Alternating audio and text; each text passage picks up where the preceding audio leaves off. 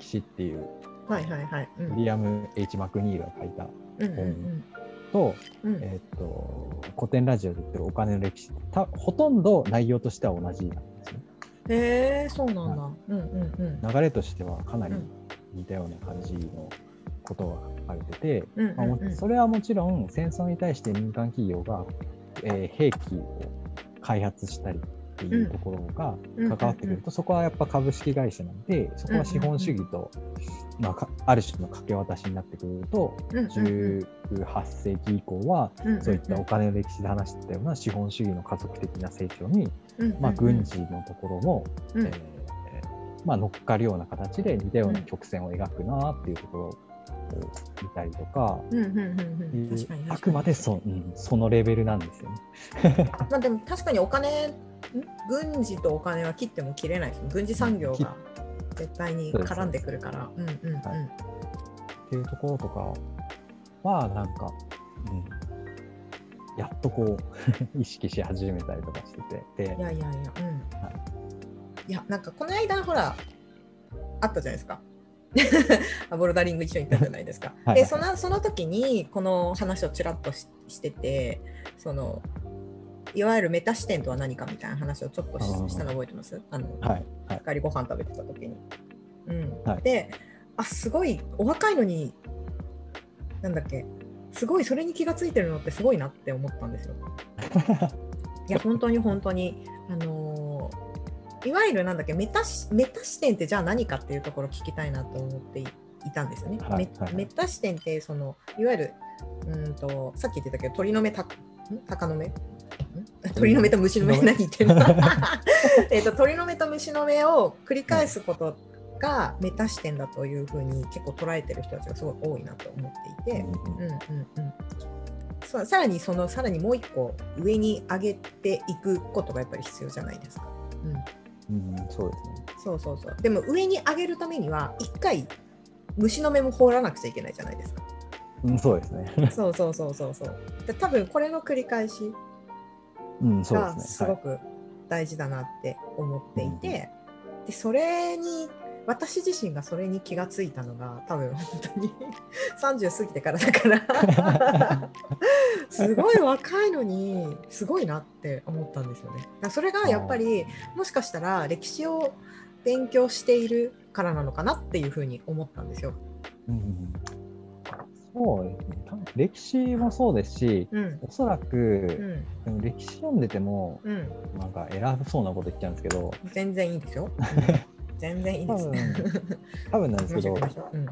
時代小説とか、そういうふうな、なんていうんですか、人にフォーカスした本ってあるじゃないですか。うん。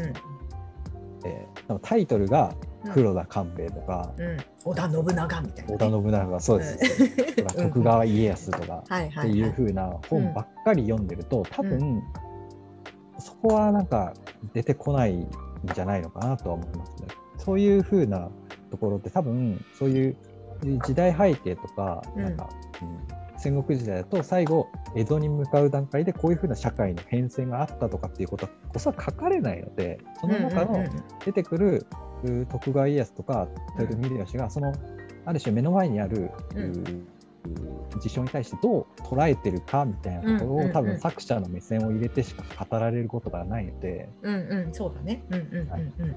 なのでそういうふうななんていうか多分鷹の目的鷹の目とか鳥の目みたいな視点っていうのは、うんあってもすごく低いものなのかなって思いますね。ある程度徳川のなんか徳川家康の周りのうん。関東お東海ぐらいの鳥の目みたいうん。ぐらいうん。うん。うん。うん。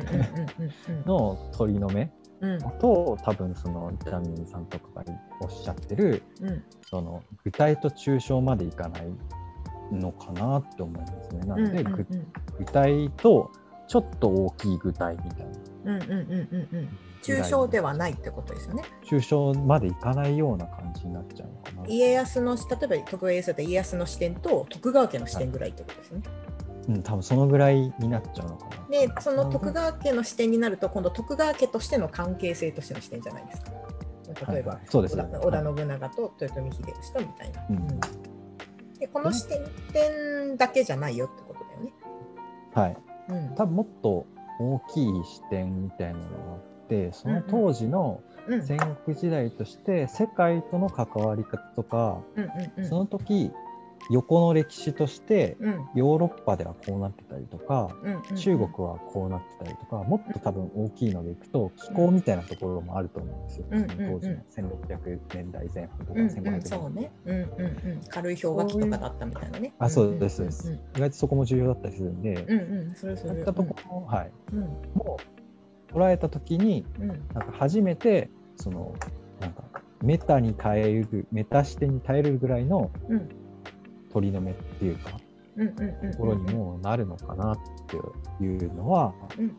感じますね。なんかうんだから多分歴史だけ読んでるともしかしたらわからないかもみたいな。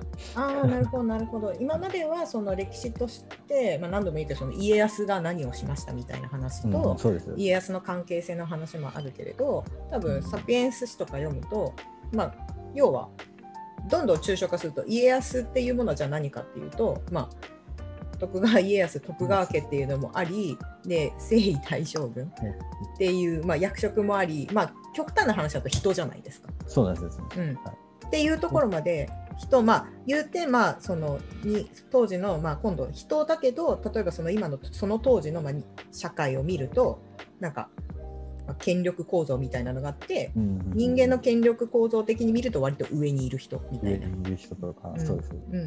で下にいたりとかしてその上と下の関係って今と全く違ったりするんで、うんうんうん。そことかも加味して初めてなんか、うんうんうん。この行き来ができるぐらい高いとこまで上がるんかな？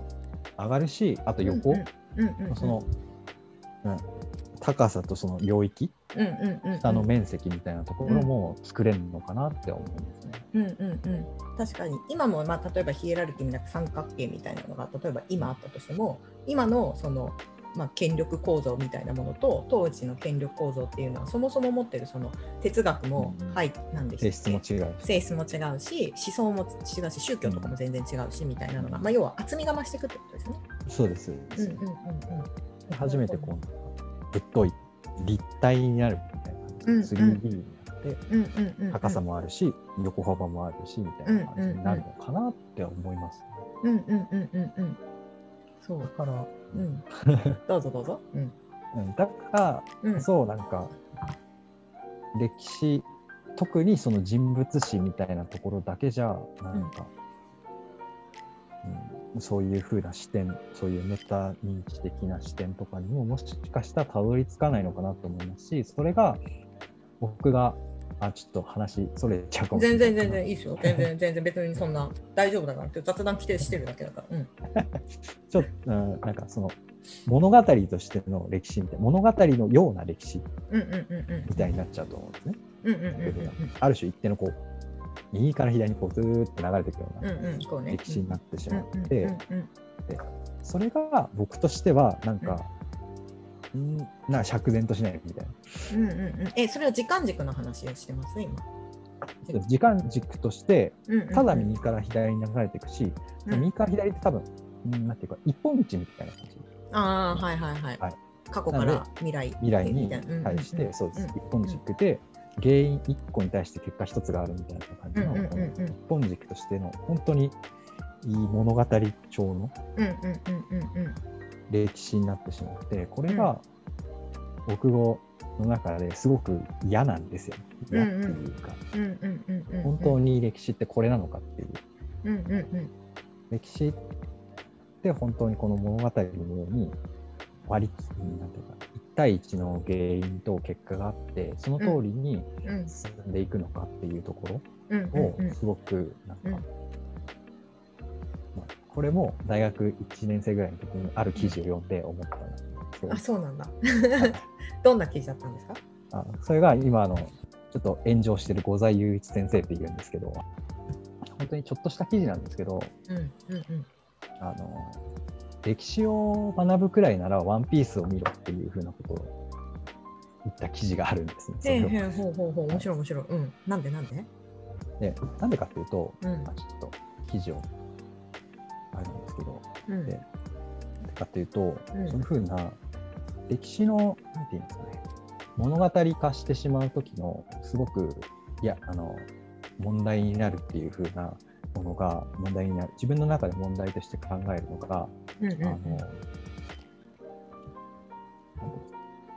この物語なんで全てが説明できちゃうんですよ、嫌な言い方をしてしまうと。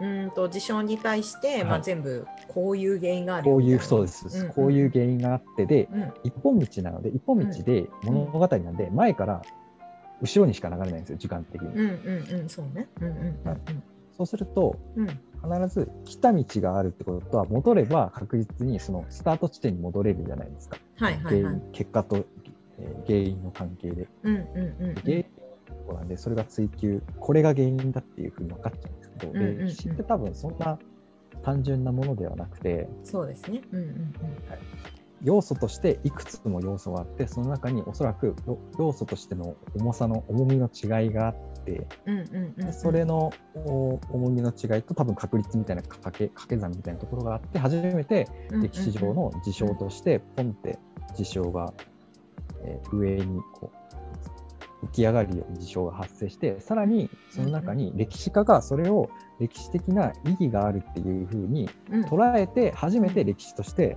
あの書物に残ったりとかなんか映像とかに残ったりするはずなんですよ。で、はいはいそこのはい、そこのバイアスとかを全く考えずに歴史として物語として捉えていくときにその不確実性とか、うんうんうんうん。当時のなんていうか価値おそらくその不確実性って価値観とかその、うん。うん時代の大きな流れとか、うんうんうん。そういうふうな、うん。古代まで遡るとそういうふうな気候条件とかうんうんうんうん本当に小さな因子が大きくなって、最終的にバタフライエフェクトではないですけど、うん大きなこうん。うなんか流れを変える力になったりっていうところを全く加味しない歴史っていうふう、で物語みたいな歴史うんっていうところをうん。捉えちゃった時に、うんうんうん。それがそれを学んだことによって本当に自分の、なんていうかその実社会とかになんかそう生かそうっていう風な今のそのリベラルアーツみたいな考え方をした時に本当にはいはい。それがリベラルアーツなのか役に立つ情報なのかっていうところを見るとそんなに単純じゃないしそういうふうに単純化した時に、うん単純化して物事を捉えた時にうん。その自分の捉え方って本当にあ合っているかというか事実をうん。そういうふうに自分の物語の中で捉えてないかっていうふうなのを考えられなくなるんじゃないのかなっていうのが、そういうふうななんか、うんなんかメタ視点とかを、はい、考えるきっかけになったのがこの記事ですね。うーんなるほど。えっ、と今聞いてる感じをするとまあなんか要はい一方向だけ、まあ、要は自分だけのこの捉え方で世界を見るとめっちゃ視野が狭いみたいな。でなんか歴史のその物語だけ見るとこの狭いことだけしか見てないよねみたいな。そうです、そうです。うんうん、っていうこと狭いし、うん狭いしで自分だけの視野になっちゃうね。本当は。別の視点から見ると全く違う風に見える物事って何でもそうだし必ず側面があるけれどそれあのその A が起こったのは B っていう理由があったからって本当にそれだけでよかったんだっけ？っていう問いが生まれたってことですよね。はい、生まれるし、うんそういう歴史の学び方をしてると、多分それをなんか強化する働き方に傾いちゃうような感じですね。うんうんうんうん。しかもそれをね今本当にリベラルアーツっていう言葉がまあわかんない。このコミュニティ会話だけかもしれないけどでもまあ、えっと全体的に見てその歴史とか例えばなんか、まあ、哲学とか今、まあ、ここ最近あった資本論みたいなのとかがから学ぼうみたいなのは傾向としてあるけれど果たしてそこからそういう学び方かっていう。そういう学びそうそうそうそれはわかる。確かに、うん、ここのこの事象だけ。うん。ででうん。こういう捉え方だけでうん。でそれはおそらく自分の中にもともとある捉え方なんですうんうんうんうんうん。そうでねそれをうん。ある種嫌な言い方ですけど、うん。バックボーンに歴史をなうん歴史をこうなんていうか武器として備えておくみたいうんうんうんな、うん。考え方を強化するためのうんうんうんうん。強化するために歴史をこうんううんうん武器に使うみたいなことをするとうん。それって意味なくないみたいな。結局何も変わってないぞみたいな。なるほどね。自分の確かにでもそれがねやっちゃうことはすごくあるかもしれない。自分の中でこういうことかもしれないみたいな仮説を見ていった時にあなんか昔の人やってんじゃんっていうふうに自分にとって都合よく歴史を使っちゃうってことそうですそうです、うんうんうんうん。でそれは本当にいいことなんだっけってところね。